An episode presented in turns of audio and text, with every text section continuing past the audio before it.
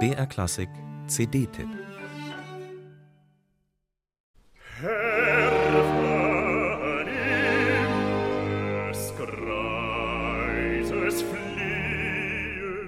Fragt man einen Opernfan danach, welcher Komponist sein populärstes Werk nach der Ouvertüre mit der Arie eines Eremiten startet, man erntet Achselzucken.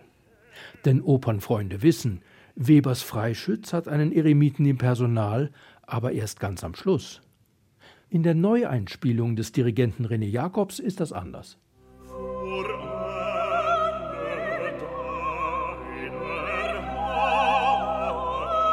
Typisch Jacobs.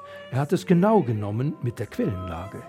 Was im Freischütz als Vorgeschichte der Bühnenhandlung gilt, nimmt hier musikalisch Gestalt an. Der originale Beginn des Librettos von Friedrich Kind sieht Arie und Duett vor. Jakobs traut sich. Die durch Weber ignorierten Verse kombiniert er mit Musik, die an anderen Stellen der Oper erklingt. Zwischen Ouvertüre und Eingangschor vergehen so ganz plötzlich fünf Minuten, die es in keiner der vielen anderen Freischützaufnahmen gibt. Und siehe da, dramaturgisch wirkt das Finale der Oper verständlicher als sonst. Plausibel lösen sich die Konflikte des Geschehens. Alles, was ich konnte schauen, war des sichern Gewinn.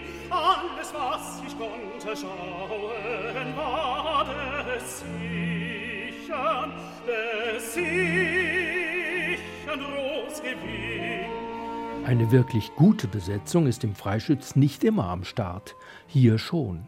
Tenor und Bass punkten beide. Maximilian Schmidt als schlanker Max, Bassist Dimitri Iwaschenko als abgründiger Kaspar. Welche der Sopranistinnen man lieber mag, Polina Pastirschak in der Rolle der Agathe oder Katharina Kasper als Ännchen, ist wie so oft eine Frage des persönlichen Geschmacks. Ein musikalisch hohes Gestaltungsniveau bieten beide.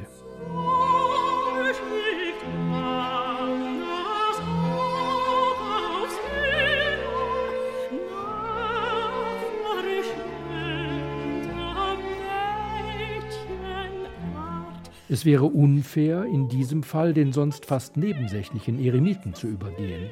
Christian Immler steigt mit warmer Stimme und angemessenem Nachdruck in den Ring. Es ist aber auch die Aufwertung Samiels, um die sich die Aufnahme verdient macht. Das personifizierte Böse, hier der Schauspieler Max Urlacher, nutzt die Chance zur Profilierung. Mit Hörspielambitionen kommen fantasievoll geführte Dialoge und enorme Soundeffekte daher.